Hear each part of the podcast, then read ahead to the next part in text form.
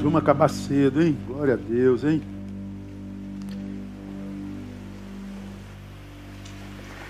Hoje a gente vai conversar sobre esse tema que está aqui, que vai aparecer aqui nas minhas costas.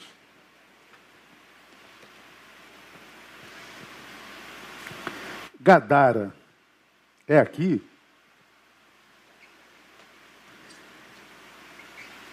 Evidentemente, nem todos vocês que estão aqui conosco conhecem a história acontecida na cidade de Gadara. Na verdade, Marcos se refere, quando fala desse episódio, a Gadara, e Mateus se refere a esse episódio, ele diz que foi em Gerasa. Gadara ou Gerasa, além de Gadara e Gerasa, tinha uma outra cidade no entorno chamada Gergesá. Gergesa, Gadara e Gerasa. Esse acontecido com o endemoniado gadareno aconteceu em qual das três cidades? Bom, o, o, o, Evangelho não é um livro histórico, mas as três cidades faziam parte de um, de um conluio de cidades que naquele tempo era conhecido como Decápolis. Então, quase sempre, quando se refere a Decápolis, Decápolis não era uma cidade, era um conjunto de dez cidades que estavam próximas numa, numa mesma região, na costa uh, oriental do Mar da Galileia. Então, uh, foi Gerasa, foi Gadara, foi Gergesa, não importa. Uh, aconteceu na Decápolis, naquele entorno. E a fama de Gadara vem por causa de um de seus cidadãos, que ficou conhecido na Bíblia Sagrada como um endemoniado gadareno. E eu vou me permitir ler o texto com vocês todos, porque a maioria de nós, acredito, conhece o episódio, mas certamente tem gente com a gente que não tem a mesma intimidade com a Bíblia que a maioria de nós e que não conhece essa história. Então é importante que você conheça para gente, a gente é, situar todo mundo, tá bom? Marcos capítulo 5, nós vamos ler 20 versículos, que é para a gente entender tudo, tá bom? Chegaram então ao outro, do la outro lado do mar, a terra dos Gerazenos. Veja, Marcos chama de Gerazenos, Mateus chama de Gadarenos. Tá bom? Só para você situar. Chegaram então ao outro lado do mar, a terra dos Gadarenos, ou dos Gerazenos. Lembrando que ah, chegaram de onde? Bom, Jesus acalma a tempestade, eles estavam atravessando o mar da Galileia, uma tempestade os acomete, Jesus tranquiliza ah, ah, o mar, né? e depois que ele faz cessar a tempestade é, é, geográfica, ou melhor, é, da natureza, a tempestade natural, eles chegam então em Gadara e enfrentam uma outra tempestade. Então tá lá, chegaram então ao outro lado do mar, a terra dos Gerazenos. E logo que Jesus saíra do barco, lhe veio ao encontro dos sepulcros um homem com um espírito imundo, o qual tinha a sua morada nos sepulcros, e nem ainda com cadeias podia alguém prendê-lo. Porque, tendo sido muitas vezes preso com grilhões e cadeias, as cadeias foram por ele feitas em pedaços e os grilhões em migalhas, e ninguém o podia domar. E sempre, de dia e de noite, andava pelos sepulcros e pelos montes, gritando e ferindo-se com pedras. Vendo, pois, de longe a Jesus, correu e adorou. Olha só que coisa interessante. E clamando com grande voz, disse: Que tenho eu contigo, Jesus, filho do Deus Altíssimo, conjuro-te por Deus que não me atormentes. Pois Jesus lhe dizia: Sai desse homem, espírito imundo. E perguntou-lhe: Qual é o teu nome? Respondeu-lhe ele: Legião é o meu nome, porque somos muitos. E rogava-lhe muito que não os enviasse para fora da região. Ora, Andava ali pastando no monte uma grande manada de porcos. Rogaram-lhe, pois, os demônios, dizendo: Manda-nos para aqueles porcos, para que entremos neles. E ele lhe o permitiu. Saindo então os espíritos imundos, entraram nos porcos, e precipitou-se a manada que era de uns dois mil, pelo despenhadeiro do mar, onde todos se afogaram. Nisso, fugiram aqueles que os apacentavam e o anunciaram na cidade e nos campos, e muitos foram ver o que era aquilo que tinha acontecido. Chegando-se a Jesus, viram o endemoniado, o que tivera a legião, sentado, vestido e em perfeito juízo, e temeram. E os que tinham visto aquilo contaram-lhe como havia acontecido ao endemoniado e acerca dos porcos. Então começaram a rogar-lhe que se retirasse dos seus termos. E entrando eles no barco, rogava-lhe o que for endemoniado que o deixasse estar com ele. Jesus, porém, não lhe permitiu, mas disse-lhe: Vai para a tua casa, para os teus, e anuncia-lhes o quanto o Senhor te fez e como teve misericórdia de ti. Ele se retirou, pois, e começou a publicar em Decápolis tudo quanto lhe fizera Jesus, e todos se admiraram. É um texto forte, né? Um texto que fala de um demoniamento bem, bem brabo. Eu quero, eu quero é, salientar algumas coisas desse texto com vocês, ah, para a gente refletir. A primeira coisa a ser é, destacada nesse texto, irmãos, é a realidade incontestável da existência do diabo, da existência de um mundo espiritual de trevas, de demônios. Por que, que eu quero destacar isso de, de pronto e por primeiro?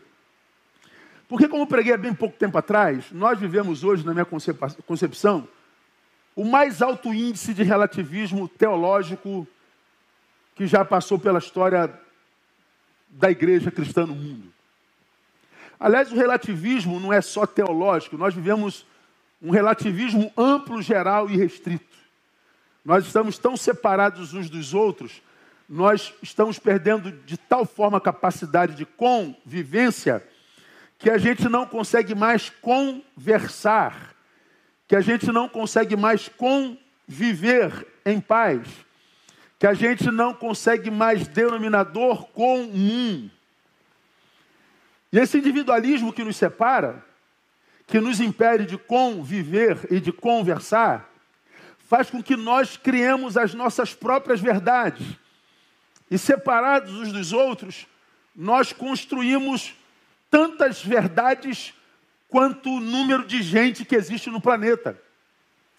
O relativismo, ele nasce da nossa incapacidade de convivência, acredite isso. O relativismo, ele nasce da nossa incompetência para conversar, para conviver, para dialogar em paz.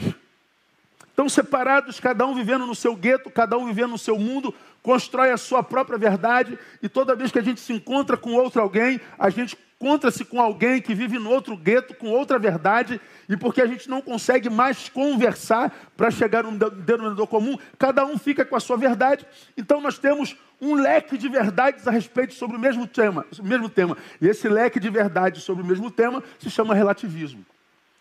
Ou seja, essa é a tua verdade, a minha não. Esse é o teu jeito de pensar, o meu não. Pois é, o problema é que esse relativismo ele entrou também no, no, na, na, espiritualidade, entrou na, na análise bíblica, na hermenêutica e tudo mais, e na teologia. E hoje, até a respeito da palavra, do que afirma a palavra, que até bem pouco tempo acreditava-se era a palavra de Deus, essa palavra que sempre foi a palavra de Deus, hoje ela contém a palavra de Deus para muitos dos seus leitores e dos seus pregadores. A Bíblia é a palavra de Deus? É, não, isso é relativo. Tem o que seja, tem o que não seja. Então, quando o relativismo vai nos tomando, a gente vai pondo em xeque, a gente vai pondo dúvidas sobre alguns temas da palavra. Você vai se lembrar, eu vou repetir de novo, no início da pandemia, quando começou a pulular as, as lives, todos os dias tinha live, até hoje tem live todo dia, e, e elas nunca mais acabarão, e bom que seja assim. Eu vendo a live de, de dois pastores amigos, e eles falavam sobre alguns temas da Bíblia, E eu vi parte da live, eu não consegui ouvir o resto, porque eles é, quase que, que zombavam da Bíblia e rindo diziam: Meu amigo, como é que tem gente que pode acreditar em alguns temas revelados na Bíblia? Como é que eles podem não entender que isso é mito? Como que eles não conseguem entender o óbvio de que essa, essa palavra revelada não é a palavra de Deus? Nesse caso, isso aqui é um mito. E de que mitos eles vinham falando? Eles falaram do mito Adão e Eva. Ou seja, nós não viemos de Adão e Eva. Adão e Eva é um mito. Havia gente na terra antes de Adão e Eva, e Adão e Eva nem pela terra passaram, é mito. Eles falaram do mito do Elias orando e o sol parando. Como que um homem vai fazer o sol parar? Isso é um mito. Elias sendo levado no redemoinho de fogo ao céu, mito. Ah, o, o, o, qual que eles falaram? Do machado flutuando lá na, na questão dos meninos que zombavam de Eliseu. Como que um machado vai flutuar do fundo da água? A abertura do Mar Vermelho, mito. E eles foram mitificando todos os casos sobrenaturais da Bíblia Sagrada. Eu falei, meu Deus, se se retira tudo que é sobrenatural da Bíblia, o que da Bíblia sobra? Eu saio da live e fico pensando, meu Deus, dois pastores, dois pregadores da palavra, um pastor de igreja, outro não, pastor, mas não pastor de igreja. Eu fiquei pensando, uma pessoa que acredita que Adão e Eva é mito, não é verdade. Que o mar vermelho foi aberto, não é verdade. Alguém que não acredita que Elias orou e o sol parou. Não é verdade. Elias orou e o fogo desceu. Não é verdade. Homens que não acreditam nisso podem dizer com sinceridade que acreditam que alguém nasceu de uma virgem. Pessoas que não acreditam nesses casos registrados na Bíblia são capazes mesmo de acreditar que alguém ressuscitou, voltou da morte. Alguém que não acredita nisso pode acreditar na realidade do céu ou do inferno. Eu não acredito que possa. Mas é claro que esses que, tomados pelo relativismo, disseram que isso tudo é mito, nunca teriam coragem de, sendo que são pastores, dizer publicamente que não acreditam no nascimento virginal de Jesus e que não acreditam na sua ressurreição. Porque se eu acredito que um Deus é capaz de fazer uma virgem engravidar, esse Deus é capaz de fazer um mar abrir? Um Deus que é capaz de fazer um morto ressuscitar? é capaz de criar do nada o mundo.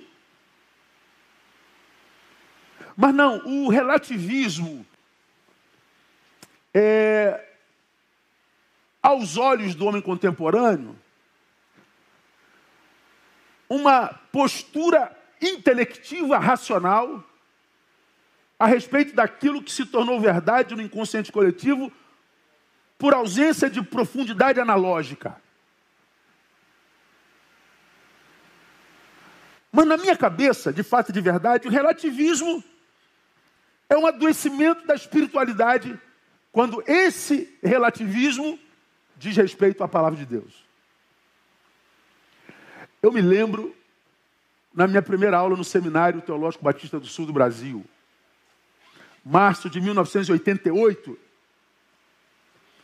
meu professor, Dr. Landon Booth Jones, professor de Velho Testamento, um homem sério, sisudo, dava de gravata dia e noite, nunca vimos o pescoço daquele homem.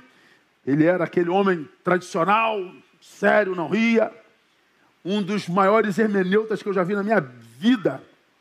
Me fez apaixonar-me pelo Velho Testamento. Primeira aula do curso de teologia. Ele chega no quadro e bota Gênesis 1, 1. No princípio criou Deus os céus e a terra. Bereshit bara Elohim. Ele olha para a classe, depois de ter escrito, disse: Se você não acredita nesse versículo, Gênesis 1, 1, levante-se vá embora para casa, porque você não terá condição de acreditar no resto que vem depois disso. Se você não acredita em Gênesis 1, 1, num princípio criou Deus os céus e a terra, e o verbo criar no hebraico é criou do nada. Do nada. Mas adiante a Bíblia diz que ele é aquele que chama a existência aquilo que não é. Se você não acredita que Deus criou do nada o tudo que existe, levanta e vai embora, você não tem condição de ser pastor, porque você não tem condição de crer no resto da Bíblia. Nunca mais me esqueci disso. E hoje, na cabeça de tantos de nós, a Bíblia é cheia de mitos. A Bíblia é relativa. E é claro que a figura do diabo, a figura de Satanás, seu reino, entra nesse relativismo. Há muita gente que não acredita no diabo, há muita gente que não acredita é, inferno, há muita gente que não acredita em demônio, há muita gente que não acredita no mundo das trevas, há muita gente que não acredita em mais nada. Agora, quando eu me encontro com alguém que diz eu não acredito no diabo, eu fico pensando em, em temas como as dezenas e centenas que tem no Novo Testamento. Então foi conduzido Jesus ao deserto para ser tentado pelo diabo. E você conhece Mateus capítulo 4? Diz que o diabo levou a cidade santa. Depois o diabo levou a um monte muito alto. E depois o diabo o deixou. De que diabo fala a Bíblia? Com quem Jesus guerreava no deserto? Quando a gente continua lendo Mateus e diz: o inimigo que o semeou é o diabo, a ceifa é o fim do mundo e os cefeiros são os anjos. Quando fala do dia do juízo. No dia do juízo, ainda, no capítulo 25, então dirá também aos que estiverem à sua esquerda: Apartai-vos de mim, malditos, para o fogo eterno preparado para o diabo e seus anjos. Que fogo eterno é esse? Que diabo é esse?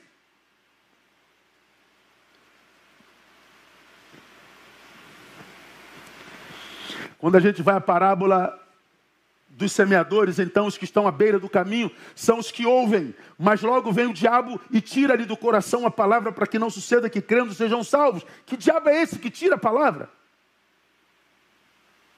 O texto que eu citei na semana passada, respondeu-lhe Jesus: Não vos escolhi a vós os doze, contudo, um de vós é diabo. De quem que ele falava?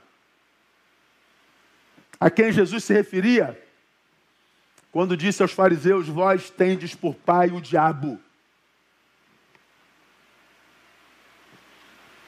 Quando Jesus se referia a Judas, e o texto de João diz: Enquanto ceavam, tendo já o diabo posto no coração de Judas, filho de Simão Iscariotes, que o traísse, que diabo é esse?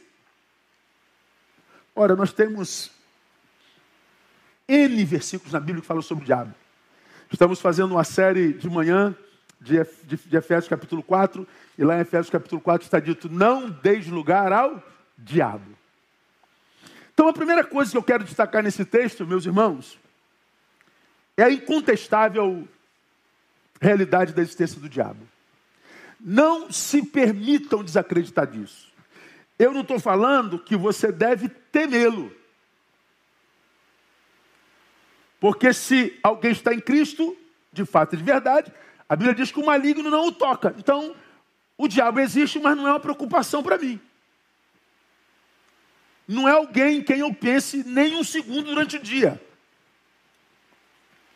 Mas é alguém cuja existência eu respeito, cuja inteligência eu respeito, e cuja missão me deve manter aceso.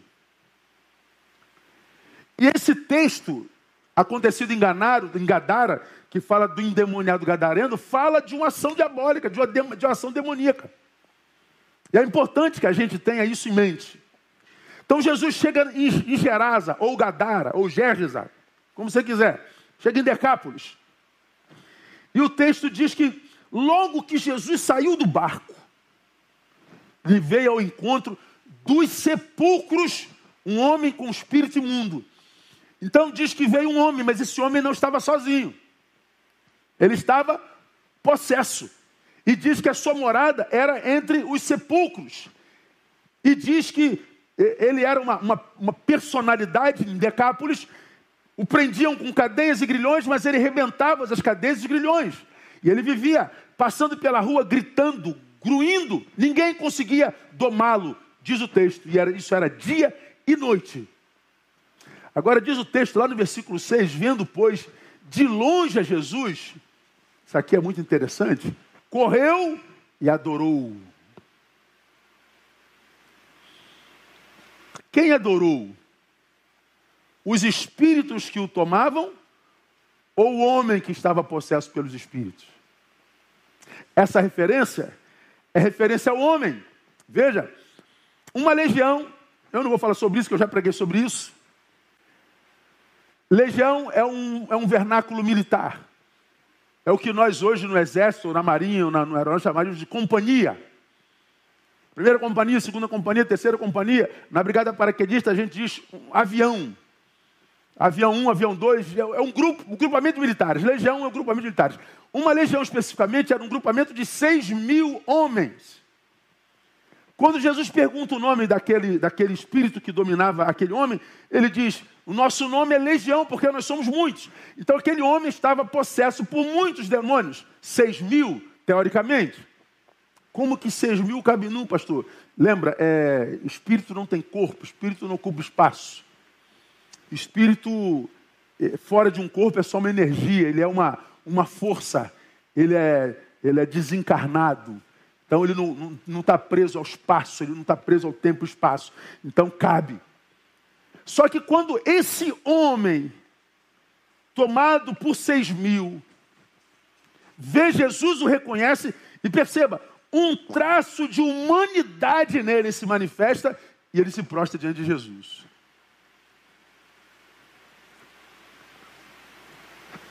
Por mais poderosos que sejam os espíritos malignos, por mais que eles sejam reais, por mais que eles sejam capazes de gerar no homem possessão, sempre haverá nesse homem um quê de humano no qual o Pai das luzes trabalhará para libertá-lo. Há um traço de humanidade nesse homem. E ele se prostra diante do Senhor. Só que no versículo 7, já tem uma outra reação. Clamando com grande voz, disse: Que tenho eu contigo, Jesus, filho de Deus Altíssimo. Aí já não é homem. Conjuro-te por Deus que não me atormente, já é a legião. Pelo amor de Deus, não me atormenta. O homem tenta adorar, e os espíritos malignos tentam tirá-lo dessa adoração. O homem tenta contato, mas o espírito maligno tenta afastá-lo de Deus. E eles dizem: pelo amor de Deus, não me atormente. Bom, Jesus atende ao próprio pedido deles quando eles pensam, pedem a Jesus: é, pedimos-te que não nos tirem dessa região. Essa palavra é, é muito forte, né? Lá no versículo 10, rogava-lhe muito que não os enviasse para fora da região. São chamados espíritos regionais. Então, há quem estuda a, a demonologia entende que existem é, hierarquia no mundo dos espíritos, no mundo espiritual das trevas, como diz Marco, como diz Efésios capítulo 6, potestades e legiões e tudo mais. E existem espíritos que trabalham especificamente em regiões de uma cidade, de um estado, de uma nação são espíritos locais. E nesse texto, para mim, fica absolutamente claro: não, não, não, não nos lance para fora dessa região. Eles não estavam pedindo para não serem lançados para fora daquele corpo, mas da região. O que havia naquela região que apetecia tanto aquela legião?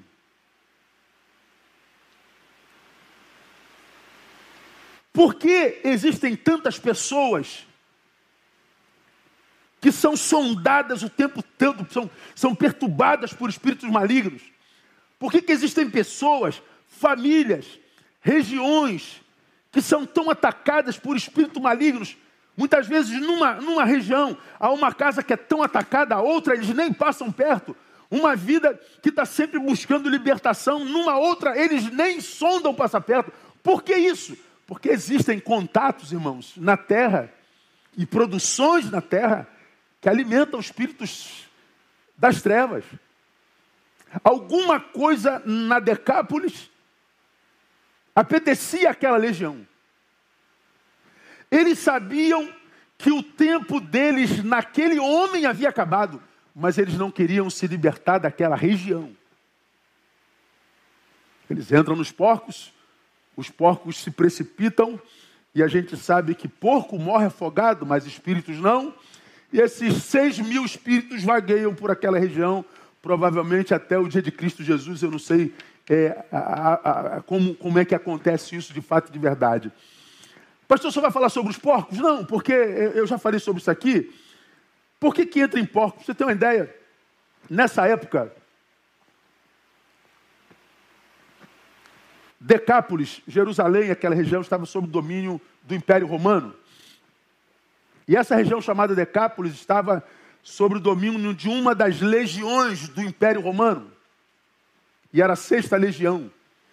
O símbolo da legião que dominava aquela região naquele tempo era um javali, um porco do mato. Quando Jesus permite que os espíritos malignos adentrem nos corpos dos porcos e os porcos se precipitam ao mar, historiadores entendem que Jesus mandava um recado para o Império Romano. E Jesus fazia alusão a um ato acontecido lá no Êxodo, quando o exército de Faraó perseguia Israel, que tinha sido liberto do cativeiro, quando estava diante do mar, Faraó se arrepende e vai atrás do povo de Deus para trazê-lo para o cativeiro de volta. O povo de Deus atravessa a seco o mar, e quando o exército de Faraó entra para subjugar o povo, o mar se fecha e todo o exército inimigo morre afogado. Quando os porcos morrem afogados, Jesus mandava um recado, tal qual aconteceu com o exército opressor de Israel, acontecerá com o exército opressor de Roma. Serão vencidos e humilhados. Era um recado que mandava. Mas não é sobre isso que eu quero falar hoje. Eu quero falar sobre a pessoa.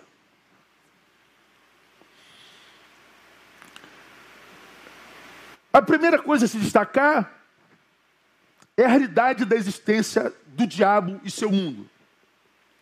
Mas uma outra coisa que eu quero destacar com vocês nessa noite. Reparem comigo como que Jesus, nosso Senhor, no cumprimento da sua missão, não escolhe geografia para servir e para cumprir a missão. Aqui nesse texto, ele está numa cidade chamada Gadara, Gerasa, Decápolis. Quando você vai a Marcos 3:1, você vê Jesus no cumprimento da missão, dizendo assim: outra vez entrou numa sinagoga, estava ali um homem que tinha uma das mãos atrofiadas. Em Marcos 3:1, Jesus está servindo um homem com a mão atrofiada dentro de uma sinagoga. Você vai no versículo 13 desse mesmo capítulo, diz que depois subiu ao monte e chamou a si os que ele mesmo queria e vieram a ele. Então Jesus sai da sinagoga, vai para o monte e gente consigo. Nesse mesmo capítulo, versículo 20, diz que depois entrou numa casa e afluiu outra vez a multidão de tal modo que nem podiam comer. Jesus, ele sai da sinagoga, vai para o monte, desce do monte, entra numa casa, numa, num lugar particular. Quando você vai ao capítulo 4 de Marcos, no versículo 1, olha que coisa interessante. Outra vez começou a ensinar à beira do mar. Agora Jesus está à beira do mar. E reuniu-se a ele tão grande multidão que ele entrou num barco e sentou-se nele sobre o mar, e todo o povo estava em terra junto ao mar. Então Jesus, ele sai da sinagoga, ele sobe o um monte, ele desce do monte, ele entra numa casa, ele sai da casa, ele vai para o mar e ele está sempre do lado de gente. Nesse mesmo capítulo 4 de Marcos, agora no, no versículo 35, está dito: Naquele dia, quando já era tarde, disse-lhes: Passemos para o outro lado. Então Jesus estava num barquinho, agora vamos para o outro lado. Acontece a tempestade e ele vai dar em Gadara. Jesus não escolhe geografia para servir. Jesus não tinha agenda em Gadara. Ele atravessou o mar, ele cura o gadareno e volta. Quando ele esteve na sinagoga, esteve por causa de uma pessoa com a mão atrofiada. Depois ele entra na casa de uma família. Jesus é um Jesus que se preocupa com a gente. É um Jesus diferente daqueles que perderam a fé, que criam um Jesus que é parecido com eles. Jesus esqueceu de nós. Deus não se importa mais comigo. Se Deus se importasse comigo, eu não estaria passando por isso, não estaria acontecendo isso comigo. Não, não, não, não. Esse Jesus que você cria quando sofre, não existe. O Jesus que existe é esse Jesus que não escolhe geografia para viver, não escolhe geografia para servir. É o Jesus que cabe em todos os lugares, públicos ou particulares, tomados por multidões ou com uma única pessoa com a mão atrofiada. Esse é o nosso Jesus. Esse é o Jesus que se importa, que atravessa o mar para libertar um homem, para libertar uma vida para libertar um ser humano. E ele vai para uma cidade chamada Gadara. Vamos falar de Gadara um pouquinho. Gadara, irmão, era uma cidade cuja economia estava edificada sobre a cultura de porcos. Era uma cidade cuja economia estava edificada sobre a criação de porcos. Por causa disso, era uma cidade tida como uma cidade imunda. Porque os porcos, no tempo de Jesus, era conhecido como um animal imundo. Eles não comiam carne de porco e não comem até hoje. Aí você se lembra daquela visão que Pedro teve quando o centurião é, é, sonhou e mandou ir buscar Pedro. Antes deles buscar Pedro, Pedro tem um sonho do lençol que desce do céu, cheio de, de carne imunda, animal imundo. Esse animal imundo era, era porco. Jesus diz: pega e come. E Pedro diz: não, Senhor, eu não como nada imundo. Não chame imundo aquilo que o seu Deus santificou. O centurião era gente que por Pedro era tido como imundo. A população de Gadara era tida como uma população imunda. Era um lugar que era completamente isolado, não era visitado por absolutamente ninguém, porque eles viviam da cultura de porco, um animal imundo. Portanto, Gadara era uma cidade vista como uma cidade amaldiçoada e esquecida pelo divino. Mas onde é que Jesus vai? Para cuidar de uma única pessoa. Jesus vai em Gadara. Irmãos, quando Jesus escolhe ir a Gadara, ele joga por terra o preconceito que aquela cidade carregava ao longo de toda a sua história. Ele joga por terra os preconceitos que os próprios apóstolos certamente tinham por Gadara. Eu fico imaginando Jesus naquele barco com os seus remando para Gadara. Senhor, o que que fala assim, Gadara, Senhor?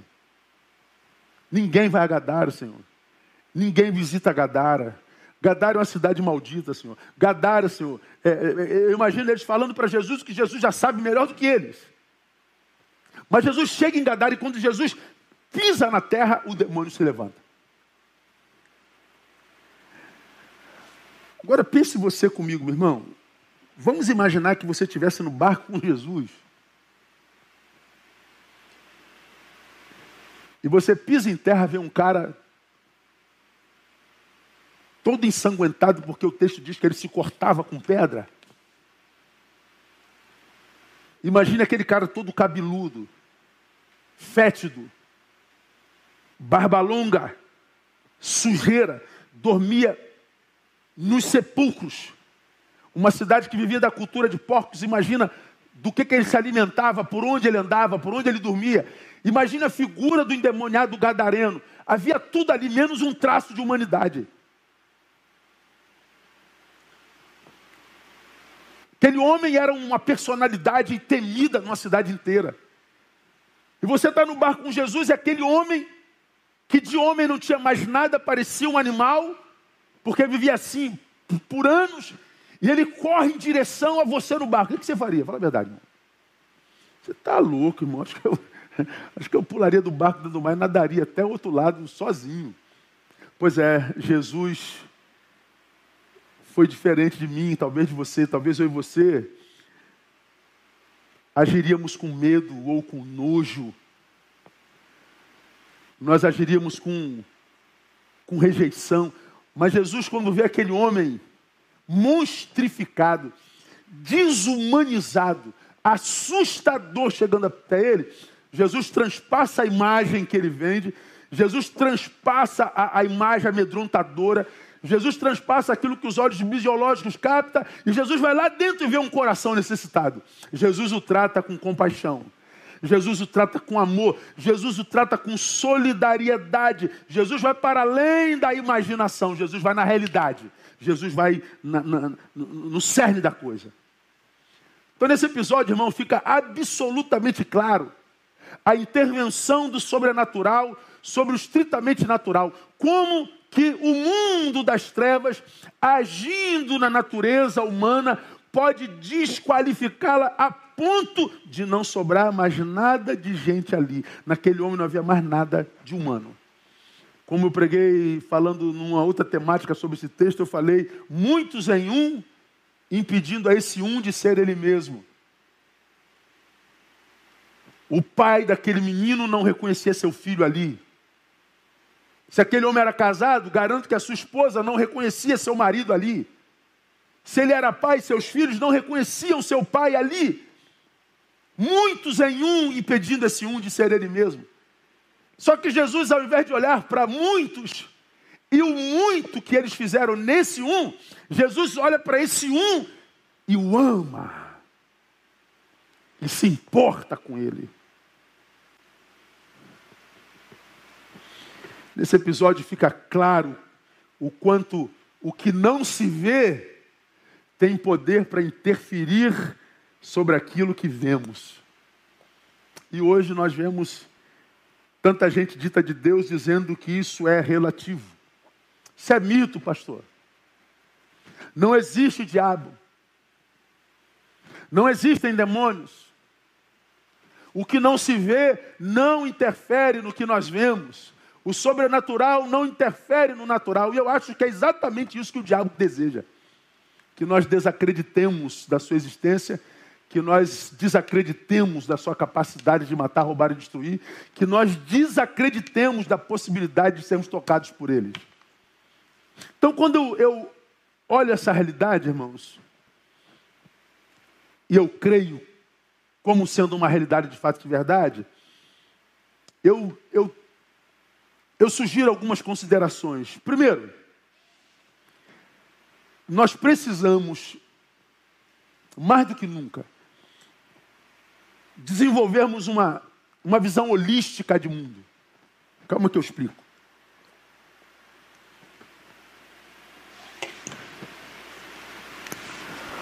O holismo é, é uma visão ampla de tudo, uma visão integral de tudo. Quando eu falo que a gente precisa desenvolver uma visão holística de mundo, é uma visão que detecta o que os nossos olhos biológicos captam, mas essa visão de mundo precisa ir para além daquilo que os nossos olhos biológicos captam. Os discípulos olhavam para aquele homem e viu um monstro. Jesus não. Jesus olhava para o monstro e via dentro dele um ser humano. Mas não tinha traço de humanidade lá, pastor. Jesus viu. A visão de Jesus era ampla. A visão de Jesus estava para além daquilo que era óbvio. Eu fico imaginando, irmãos, se isso acontecesse hoje, a gente atravessasse, por exemplo, aqui no nosso contexto, tem ali a, a ilha da Gigoga, Gigóia, né? E aí você pega ali atrás da Unimed, na barra ali, um, um barquinho, que você atravessa a, a, a, a lagoa e chega na, na ilha da Gigóia. Imagine um grupo de psiquiatras, sociólogos, filósofos, assistentes sociais, atravessando para a ilha da Gigóia e chega lá, está o endemoniado gadareno. Imagine um psiquiatra olhando para aquele homem. Qual o diagnóstico ele daria? Imagina um filósofo fazendo análise filosófica do contexto social daquele homem. Imagina um sociólogo olhando para aquele homem tentando estabelecer um diagnóstico de, de, de restauração e restituição. Imagina um assistente social tentando analisar o episódio real do demoniado gadareno. Bom, a gente sabe, irmão, que esse caso não é para profissional nenhum. Esse caso não era para psiquiatra. Esse caso não era para sociólogo, esse caso não era para assistente social, esse caso não era para psicólogo, esse caso era para gente que acredita no poder de Jesus Cristo. Esse caso é para gente que admite a realidade do mundo das trevas. Esse caso não é um caso humano. Esse caso não é para quem relativizou a fé cristã. Esse caso não é o caso para quem relativizou a Bíblia Sagrada. Esse caso não é o caso para alguém que diz o que é de Deus e o que não é de Deus a sua palavra. Esse caso é para quem tem autoridade espiritual. Esse caso é um caso que está para além do nosso conhecimento. Esse caso não é para profissionais, é para quem vive no espírito e para quem crê na sua intervenção na história. E é por isso que está na Bíblia. Eu gosto e tenho falado de manhã sobre conhecimento. Qualquer um de vós que tem falta de conhecimento, peça a Deus que a todos dá. Tenho falado de manhã sobre tristeza do Espírito Santo e autossabotagem. E nós aprendemos de manhã que o que entristece o Espírito Santo de Deus, vaidade na mente, ou seja, é não usar a nossa capacidade racional para a construção de algo que seja edificante para o coletivo, é, é, o desperdício das nossas faculdades mentais. O que entristece o Espírito Santo é a ignorância, a falta de conhecimento. E a gente mostrou em dois ou três sermões o quanto é importante nós adquirirmos conhecimento o quanto que o conhecimento nos capacita para mantermos aquecido o nosso coração, porque o coração duro também entristece o Espírito Santo de Deus. Então a gente exalta a necessidade do conhecimento. Mas esse texto está dizendo que o que se precisa aqui não é conhecimento, é autoridade espiritual. A questão aqui está para além do humano. Está para além do material. Então, quando eu falo, irmãos, que a gente precisa desenvolver uma, uma, uma, espiritual, uma, visão holística de mundo, porque nós precisamos acreditar que a nossa vida terrena, a nossa vida natural, essa vida visível, ela sofre intervenção do invisível. Ela sofre intervenção do sobrenatural. Nós precisamos voltar a acreditar nisso. Quando a gente faz uma análise, irmãos, do que a gente vive hoje no mundo, não é possível que você não perceba que nós vivemos algo que está para além do natural. Com qualquer pessoa que a gente converse hoje, sentado à mesa, qualquer pessoa percebe que nós vivemos um tempo muito estranho. O que está acontecendo no nosso meio não é natural. Nós temos a sensação de que nós estamos sentados em cima de um barril de pólvora, que a qualquer momento esse barril de pólvora explode. E nós não sabemos o que depois da explosão acontecerá com esse lugar que foi explodido. Nós estamos diante de uma, de uma catástrofe sociológica. E a realidade não é só brasileira, não. O mundo está em caos. O mundo está em desordem. A economia está em desordem. A, a questão da verdade da mentira, a questão da autoridade. Nós estamos em crise na raça, em todas as instâncias. Poderia falar sobre algumas delas aqui, mas não teria como falar sobre ela sem passar pelo veio político. E se a gente entra no veio político, começa os haters atrapalhando os cultos dos outros. Por quê? Porque os haters se multiplicam a cada vez, estão doentes. Doentes, doentes, doentes, não conseguem mais falar sem brigar, sem desrespeitar, sem ofender, sem assassinar alguém no coração. Nós não conseguimos mais. Então, pelo menos aqui, eu tento manter um, um espaço onde a gente tem um pouquinho de paz. Mas hoje, quando você vai fazer uma análise política da sua terra, você tem que fazer essa análise de forma integral. Sair desse maniqueísmo direita-esquerda e entender que existem vertentes para além dessas duas. Quando nós analisamos a nossa economia, quando nós analisamos a nossa educação, quando nós é, analisamos a nossa religião, quando nós analisamos segurança pública, quando nós analisamos saúde, nós precisamos, para que nós não sejamos enganados, de ter uma visão, uma cosmovisão mais plena, mais ampla, porque nós estamos debaixo do ataque de reinos espirituais.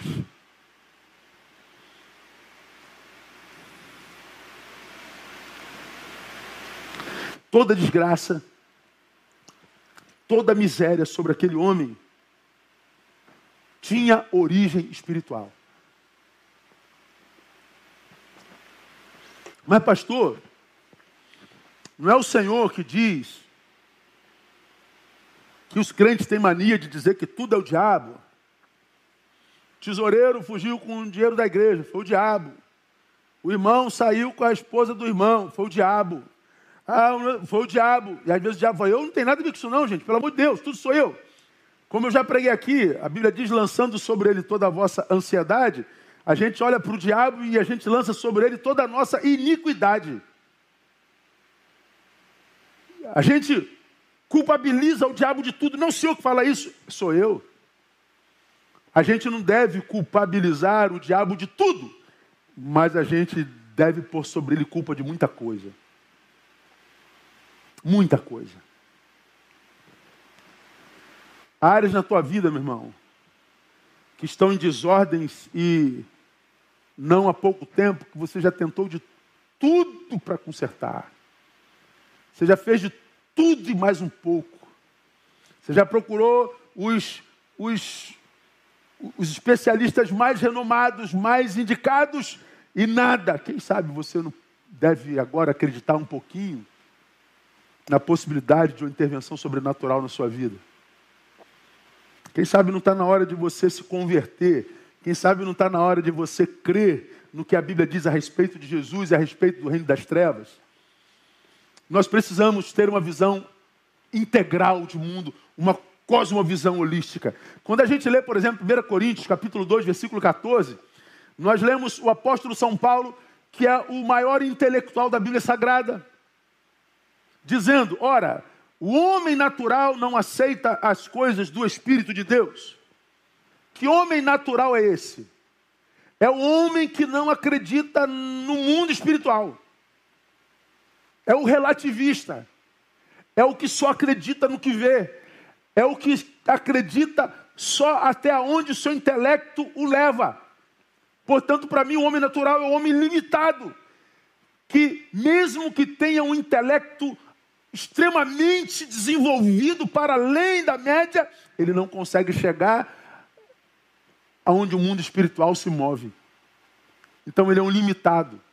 O homem natural não aceita as coisas do Espírito de Deus porque elas lhe parecem loucura. E diz o texto, e não pode entendê-las porque elas se discernem espiritualmente. Paulo está dizendo, há um mundo espiritual e há um mundo natural. E Paulo está dizendo: como é que eu posso entender o mundo natural? Ora, eu entendo o mundo natural quando ele se manifesta no estritamente natural. O homem espiritual sabe que o que acontece no mundo natural não é de origem natural, é espiritual. Ele discerne bem tudo. Paulo está falando dessa confusão entre o natural e o sobrenatural. Nós precisamos ter hoje uma visão holística de mundo, uma visão integral de mundo. Diz mais o versículo 15: Mas o que é espiritual discerne bem tudo, enquanto ele, por ninguém, é discernido. Então, Paulo deixa claro essa dissensão espiritual e natural que muitas vezes se confundem, mas que podem ser discernidas. Todavia, uma vez liberto, olha só como é que Jesus faz. Está claro que o que aconteceu com esse homem era de origem maligna, não há dúvida disso. Como eu estou falando que nós temos que ter uma visão holística integral, Jesus repreende o maligno, mas depois que Jesus liberta o homem, acabou a missão de Jesus sobre ele? Não.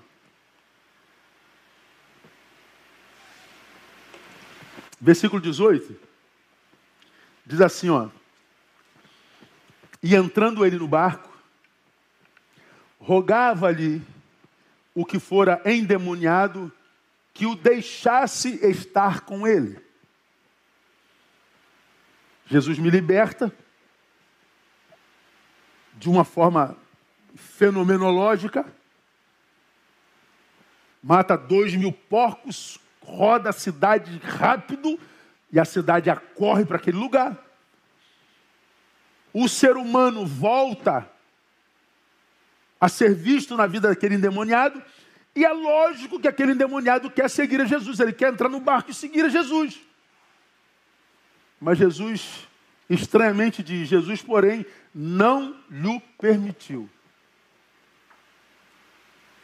Eu não te libertei para me seguir.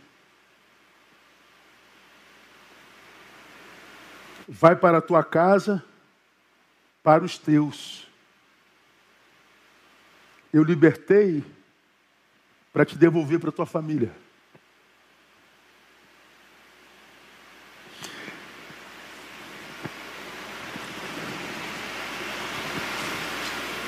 Pense comigo, gente.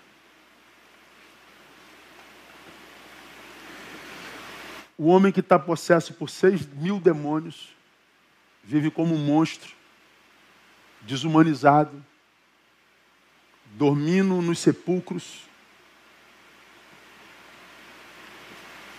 É liberto por Jesus e Jesus diz: Um homem não é pleno quando é livre dos demônios. Um homem só é pleno quando ele restaura tudo que o demônio lhe tirou.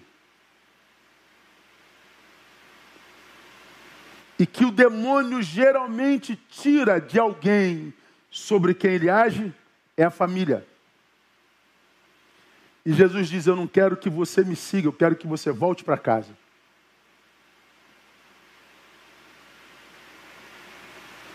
O texto não diz, mas Jesus sabia. Provavelmente havia uma esposa carente do marido que lhe foi tirado em vida. Jesus sabia de filhos que se tornaram órfãos do pai que estava vivo.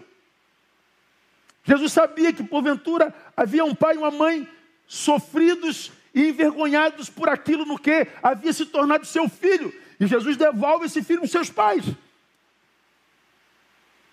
Então, como eu já falei aqui, quando a graça de Deus atinge um homem, não manda a priori para a igreja, o manda para casa. Jesus o manda para casa. E Jesus o manda para casa e diz: anuncia tudo o quanto o Senhor te fez e como ele teve misericórdia de ti. Apresenta para tua família aquilo que você conheceu agora. Jesus, ele olha para um ser humano e vê toda a sua casa. Jesus olha para o ser humano e vê o seu passado.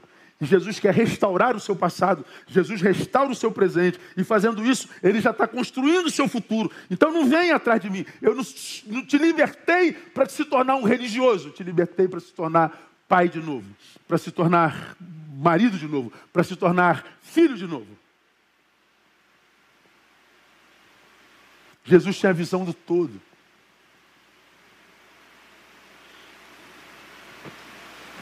O caso agora, embora o mesmo, toma uma proporção dimensional diferente. Agora não é mais espiritual, agora é sociológico e familiar. Agora que esse homem está liberto, pode entregar na mão do psiquiatra. É possível que as taxas metabólicas dele é possível que haja danos neuronais, então entrega para o psiquiatra. Depois manda para a ortomolecular para regular as taxas biológicas dele todas. Depois manda para o pro, pro professor de educação física para que os músculos deles voltem. Manda para o humano, porque o espiritual já está resolvido. Então, meu irmão, guarda na tua cabeça. Há coisas que homens podem resolver, há coisas que só Deus pode resolver. Então, quando eu falo que nós precisamos desenvolver uma visão holística de mundo, eu estou dizendo que nós temos que tomar cuidado para não psicologizar, não, psicologizar o espiritual e para não espiritualizar o psicológico. Porque há muita gente expulsando demônio de gente que tem problema psicológico e há muita gente psicologizando o que é espiritual.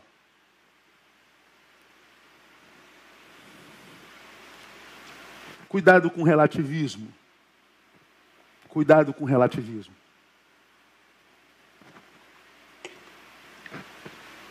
Segunda coisa que eu acho que a gente tem que aprender com esse texto. Se os desafios te são propostos, não os negligencie.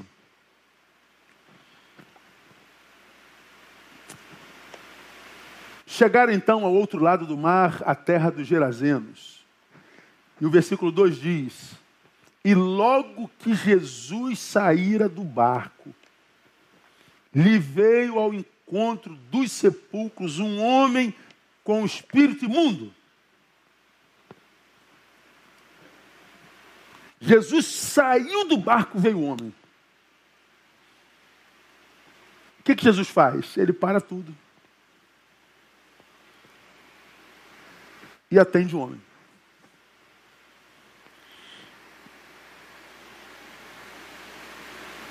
A Bíblia não diz o que, que Jesus foi fazer lá. Ninguém ia lá. Os apóstolos não entenderam por que, que Jesus foi pisar lá, naquela terra imunda. Mas eles foram com Jesus. E quando eles pisam na terra, aparece uma pessoa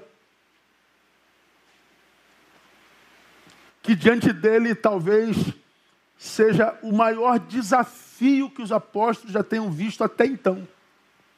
Talvez tenha sido o maior desafio que Jesus encarou até então.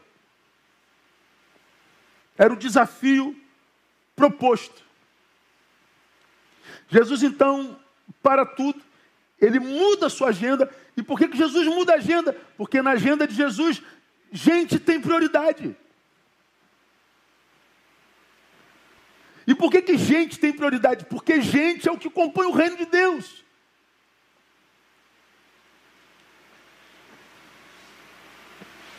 Aí aqui eu quero chamar a atenção de vocês para outro fato.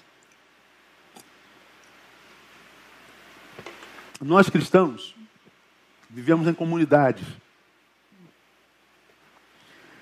E no convívio eclesiológico, nós temos muitas atividades, muitas. Nossa, muitas atividades. Nossa igreja, então, só fica sem trabalhar quem quiser ficar sem trabalhar. Mas se a gente descuida, a gente cria uma estrutura tão grande, tão poderosa, que para movimentar essa estrutura, nós temos que esquecer de tudo mais. Eu me lembro Alguns anos atrás eu fui pregar numa catedral lá em Goiânia. E essa catedral ela tinha acabado de ser construída, era um negócio assim majestoso. Eu me lembro que no, no, antes do culto, a gente estava sentado ali nos primeiros bancos, os garotinhos começaram a correr para lá e para cá, e tinha umas irmãs de oração que ficavam na porta, né, terno, gravata, com uniformezinho. Aí um irmão que estava na porta chamou o garotinho, olha, você não pode ficar correndo aqui dentro, não. Aí ele corria mais ainda, né? Aí daqui a pouco ele voltava, outro corria para lá, e eu estou vendo as crianças correndo para lá e para cá. E aí o, o, senhor veio atrás dele, segurando o braço do menino, falou assim, isso aqui não é lugar de correr. Aliás, criança nem devia estar aqui dentro. Aí quando ele falou, criança nem devia estar aqui dentro, não me meti, geralmente eu me meto. Mas eu não me meti, eu estava com o pastor do lado. Eu falei, se criança não tem que estar aqui dentro, aonde crianças devem estar?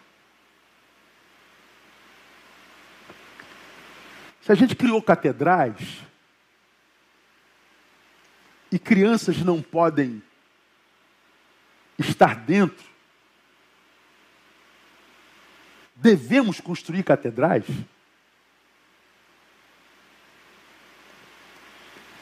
Quem é mais importante, a criança ou a catedral?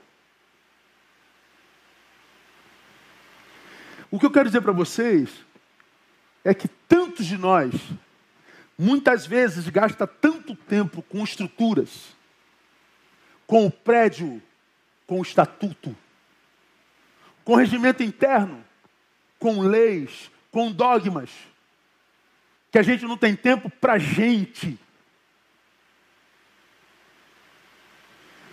Os apóstolos no barco indo para Decápolis, certamente porque judeus estavam absurdamente influenciados pela cultura judaica de que não se pisa naquele lugar, aquele lugar era imundo. Aquele lugar era pior do que Nazaré, lembra? Vem alguma coisa boa de Nazaré. Nazaré era um vilarejo pobre de onde Jesus veio e não acreditavam que o Messias poderia vir de Nazaré. Imagina Gadara, cuja economia era sobre porcos. Eu fico imaginando a influência cultural na cabeça dos discípulos. Eu fico imaginando aquilo que eles ouviram desde crianças, enquanto judeus, a respeito daquela terra. E o seu mestre está exatamente no lugar onde eles teoricamente jamais iriam. Quando Jesus vai a Decápolis, quando Jesus vai a Gadara, Jesus está dizendo: Olha, meus discípulos, gente vale mais do que uma cultura inteira. Gente vale mais do que teologias. Gente vale mais do que estruturas milenares. Gente vale mais do que qualquer coisa. Então, para você que vive enfiado em igreja, para você que tem uma religião, para você que tem um cargo, para você que foi ferido na instituição, para você que não conseguiu querer na instituição, olha, o que Deus quer de cada um de nós é que nós sejamos agentes de cura. A missão de cada cristão não tem a ver com instituição, com CNPJ, não tem a ver com, com cultura, com teologia, tem a ver com gente, tem a ver com libertação, tem a ver com devolver dignidade. E a pergunta que a gente faz é: você já foi agente de Deus para trazer ou devolver dignidade na vida de alguém? Deus já usou você como instrumento de cura. Eu vejo tanta gente brigando por causa de cargo, tanta gente brigando por causa de espaço, tanta gente brigando por causa de oportunidade, tanta gente brigando por causa de título. E o Senhor me ensina nesse texto que eu preciso aceitar os desafios propostos sem negligenciá-los, mas eu acredito que toda vez que no reino se fala em desafio, o nosso desafio é gente. E eu vou dizer uma coisa para vocês, irmãos. Para mim, nunca foi tão difícil amar gente como agora. Eu não sei vocês. Mas, meu irmão, quando eu penso em gente no sentido geral, o que eu quero delas é o quê? Digam vocês. Distância. Sente isso? Tem medo de gente? Confia em gente? Nós estamos cada vez mais nos tornando incapacitados para amar gente e para sermos amados por gente. Para você ter uma ideia, nunca na história dos homens o mercado de pets foi tão rico e desenvolvido como agora. Nós fomos nascidos para amar. Como nós estamos cada vez mais incompetentes para amar gente, nós estamos apontando nosso amor para os animais de estimação. É errado amar animais de estimação? De jeito nenhum. Porque eles nos dão amor puro e verdadeiro. Mas eu estou dizendo que nunca o número de, do mercado de pets foi tão grande como agora. E por que, que é? Porque a gente precisa amar. E está difícil de amar gente. Gente ama bicho. Eu amo bicho, sempre amei bicho. Todo tipo de bicho, todo tipo de animal, principalmente cachorro, amo de paixão. Mas eu sei que o amor que Deus deu a mim e a você como seres humanos é um amor que não pode ser unilateral só para um animal. Nós fomos criados por Deus uns para os outros. Eu, quando me retiro de uma relação com medo de machucar, eu não estou me retirando só para me resguardar, porque há alguém no caminho a quem Deus quer curar através de mim. Então, quando eu me retiro, eu faço a manutenção da doença de alguém. Porque Deus me queria como remédio naquele lugar. Então, se se relacionar hoje é um desafio, nós precisamos aceitar esse desafio. Se sentar à mesa hoje é um desafio, nós precisamos sentar à mesa. Porque há muita gente na mesa, endemoniado sem saber, que precisa de gente de Deus para libertá-los. E guarde isso na sua cabeça. Deus quer usar você como remédio. Deus quer usar você como instrumento de cura. Deus quer que você seja o agente de transformação de Gadara. A nossa cidade está parecida demais com Gadara. Muita gente endemoniada, muita gente desumanizada, muita gente nas quais a gente não vê mais traço de humanidade nenhum. Embora lindos e formosos. Vamos terminar. Minha dor está me matando. Esse texto me ensina a respeito da necessidade de levar o evangelho todo ao homem todo. O evangelho nesse texto me ensina não se resume ao céu. E nem o homem se resume a uma alma necessitada de salvação. O projeto de Deus consiste em resgatar não só o indivíduo, mas resgatar a sua família, resgatar a sua humanidade. Deus, como já falei no tópico anterior, não só liberta esse homem, como se preocupa com a sua casa. Então, o Evangelho, quando pregado integralmente, não termina quando alguém levanta a mão e diz: aceito Jesus como Salvador e muda a religião do sujeito. Mas o Evangelho, quando é pregado todo ao homem todo, vai olhar esse homem e vai fazer uma obra completa de redenção. Quando eu olho para a imagem desse ex-endemoniado e o que Deus faz na vida dele, eu vejo alguns passos sendo é, considerados na ação na vida deles. Primeiro, a libertação.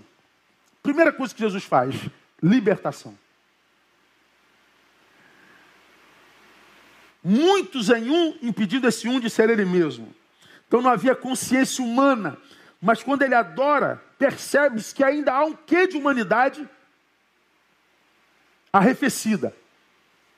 Jesus então liberta esse ser humano. Devolve o controle desse homem a si mesmo. Está liberto. A casa está limpa. Você vai se lembrar de um sermão que eu preguei alguns domingos atrás, que quando o espírito maligno sai da casa de alguém, ele perambula pela terra buscando lugar de repouso. Não achando esse lugar de repouso, volta e encontra a sua casa vazia. Ele então convida mais sete e toma o seu lugar de volta. Então, a obra do Evangelho não termina quando alguém é liberto. Quando a gente passa pelo processo de libertação, quando a gente passa pelo culto de libertação, até porque libertação não é liturgia. Mas eu vejo Jesus também olhando aquele homem e estabelecendo sobre ele valorização. Jesus então senta com aquele homem. Jesus certamente pergunta o nome daquele homem. Jesus conta o que ele fez com aquele homem. Jesus certamente dialoga com aquele homem que não estava ali há tanto tempo. Jesus valoriza. Jesus restaura a subjetividade daquele homem, a personalidade daquele homem. Jesus faz com que ele se enxergue, Jesus faz com que ele olhe no espelho e se lembre daquilo que ele foi antes da possessão. Jesus vai mais além. Jesus produz nele reintegração. Vai para a tua casa. Volta para os seus. Sara o lugar de onde você é e longe do qual você está há tanto tempo. Jesus, então, depois de libertação, valorização, restauração, reintegração à família, e não só a família, mas a sociedade, então ele entende que a obra da salvação está estabelecida.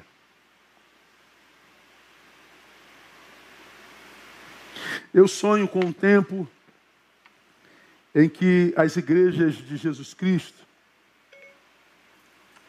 sejam mais do que uma comunidade de cantoria. Eu sonho com um tempo em que as igrejas de Jesus se preocupem não só com a pregação do Evangelho, mas com aquele que foi alcançado pela pregação do Evangelho. Eu sonho com um tempo em que a igreja de Jesus, que arrecada recurso financeiro, utiliza esse mesmo recurso financeiro para dar dignidade à comunidade onde ele está presente. Eu sonho com um tempo em que a igreja de Jesus use do poder que o amor de Jesus tem para transformar, use esse amor no lugar do, do poder político. Que a gente use o nosso poder de amar mais do que o poder político. Que a gente use o poder de amar mais do que o poder de negociação. Que a gente use o nosso poder de amar mais do que o poder de, de, de, de de, de, conluios, que a igreja seja só a comunidade do amor, a comunidade que aceite o gadareno e que na qual o gadareno se sinta em paz e sossegado. E à vontade, uma igreja na qual o ateu entra e se sente acolhido, uma igreja na qual o gnóstico, o agnóstico entra e se sinta acolhido, uma igreja na qual o pecador entre e se sinta acolhido. Porque no Evangelho nós aprendemos que a gente deve vir como a gente está. Mas quando a gente vem de coração inteiro, a gente não permanece como está. Eu sou da filosofia, eu sou do conhecimento, eu sou da análise, eu sou da pesquisa, eu sou do estudo. E exatamente por isso eu sei que a filosofia, a pesquisa, o estudo, a sabedoria humana não tem capacidade nem competência para responder a todas as indagações da alma humana. Quantos casos aparecem diante de nós que diante dos quais a gente se sente completamente inútil? Porque não é questão humana mesmo, não. Eu me lembro de um pai que trouxe uma. Termino aqui minha fala. Uma filha advogada.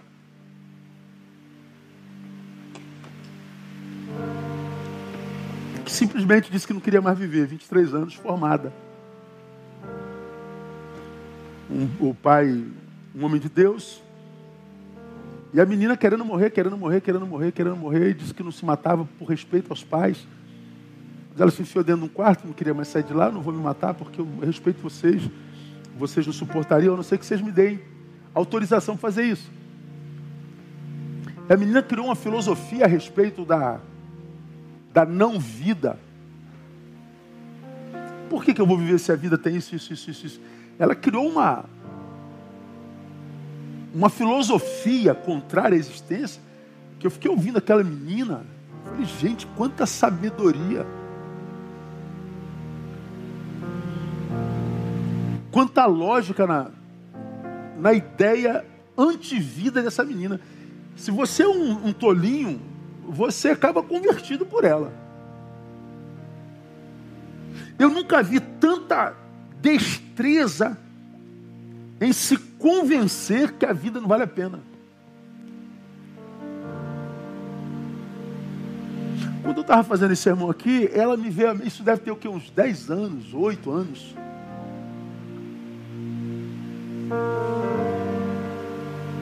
Ela não se matou, ela está viva,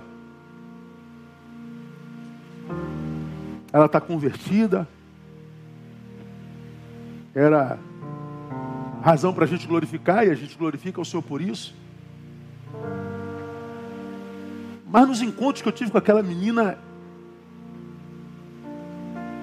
para mim ficou absolutamente claro como que o seu intelecto era soprado por trevas. Como que a lógica daquela menina estava sob influência maligna. Como que a influência maligna que se adapta aos tempos de cada geração trabalhava na sua racionalidade, porque a gente acredita que só há ação demoníaca quando há possessão, né? A gente acredita que só há ação maligna quando o ser humano é tirado dali, como no caso do endemoniado. Mas se eu e você pensarmos no caso de Judas Iscariotes, que foi negociar o preço da cabeça de Jesus. Ele estava completamente em si. Eu fico imaginando o diálogo de, de, de Judas com, com, com os fariseus. Olha, eu tenho aquilo que vocês desejam, eu tenho Jesus de Nazaré, eu posso entregá-los. Eu fico imaginando, o que, que você quer? Eu quero 50 pratas. Pô, 50 é muito, você está maluco? Eu dou 20. Não, 20 é, é, é, pouca coisa. Então eu dou 30, fecharam em 30. E Judas, racionalmente, foi lá e deu um beijo em Jesus. E a Bíblia diz, claro, como eu li no início desse sermão, tendo Satanás entrado em Judas, foi ele tratar com os pretores como havia de entregar a Jesus. Então, o diabo entra nele e ele vai tratar como entregar. Então, ele está endemoniado, tratando racionalmente de estratégias para entregar Jesus. A gente se lembra de Pedro, que primeiro recebe a revelação do Pai: Tu és o Cristo, o Filho do Deus vivo. Bem-aventurado és tu, Pedro. E minutos depois, para trás de mim, Satanás. Um Satanás que provavelmente está usando Pedro com o, os braços no ombro de Jesus, dizendo: Jesus, não diga que o Senhor vai passar por isso, porque vai enfraquecer meus irmãos. Deixa eu cuidar aqui do Senhor. O cuidado de Pedro era demônio, estava na sua plena racionalidade. Ele estava amando Jesus endemoniado. Então o diabo não trabalha só com possessão, ele trabalha com sopro, ele trabalha com influência. Ele trabalha sem aparecer. Ele trabalha sem ser notado. Ele trabalha sem receber glória alguma. E aquela menina talvez tenha sido uma das experiências mais profundas que eu vivi na minha vida. Porque quando ela falava, ela falava com a lógica tão grande que eu orava, Senhor, me dá sabedoria. Que a minha lógica seja melhor do que a dela, porque essa menina está pura. E o caso dela não era sai em nome de Jesus. Não, não, não, não. Se tu és o Cristo, faz isso. Está escrito, Jesus. E Jesus lá em Mateus, mas também está escrito. E Satanás pega a Bíblia de novo, mas também está escrito. Jesus é, mas também está escrito. E a terceira vez, mas está escrito. Ó, oh, é uma guerra de racionalidade na palavra.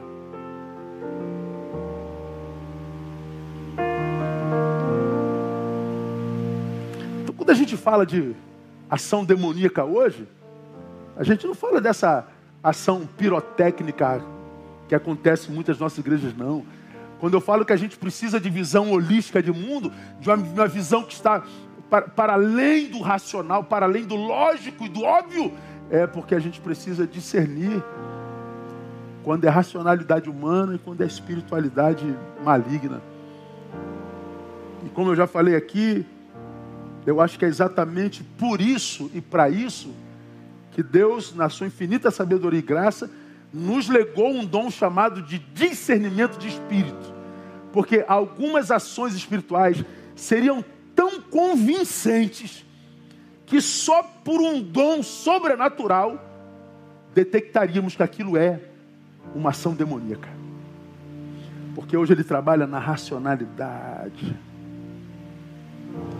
Então, meu irmão, cuidado com as ideologias que você segue, cuidado com os ideólogos que você segue, cuidado com o grupo com o qual você se meteu, cuidado com a guerra que você tem travado no mundo e contra quem, porque quando eu olho para o que a gente vive na terra hoje, irmãos, eu acho que nós estamos debaixo de ataque maligno o tempo todo. Acho que seis mil demônios para o Brasil hoje é fichinha. Eu acho que hoje nós temos legiões e legiões trabalhando, se movendo, agindo, jogando um contra o outro, fazendo com que, como diz a palavra, os que estão dentro da nossa casa sejam inimigo do homem, família se separando por causa de ideologia, Pais e filhos, igrejas se dividindo por causa de ideologia, pastores se degladiando por causa de ideologia, todo mundo em guerra por causa de ideologia. E ninguém percebe. Que Deus nos abençoe, que Deus tenha misericórdia de nós e nos faça cura, caso tenhamos nos transformado em Gadara. Tomara que não. Tomara que o Rio de Janeiro ainda veja a manifestação da glória de Deus e que o Brasil seja uma nação cujo Deus seja o Senhor. Amém, meus amados? Vamos orar e vamos louvar ao Senhor e vamos embora. Ó Deus, muito obrigado por tua palavra, muito obrigado por essa exortação, muito obrigado pelo teu cuidado, muito obrigado pela revelação do teu querer para a nossa vida. Muito obrigado por sabermos que essa semana que começa hoje em ti já está pronta. E que tu tens preparado uma semana de bênção para cada um de nós. Dá-nos discernimento espiritual, Deus. Para que a gente possa discernir entre o que é teu e não. Entre o que é luz e trevas. Dá-nos o dom de discernimento de espíritos. Para que a gente possa discernir aquilo que muitas vezes, ó Deus, está diante dos nossos, do nosso lado maquiado e a gente não vê. Livra-nos do engano. Nós oramos e pedimos isso no nome de Jesus, nosso Senhor que reina. Amém e amém. Deus abençoe, amados. Quarta-feira nós estamos de volta, permitindo o Pai. Antes de você sair daí, dá o seu like aí. Libera essa mão em nome de Jesus. Dá teu like. Vamos botar esse vídeo lá para cima para que outras pessoas sejam abençoadas. Deus abençoe e até a próxima. Vamos louvar.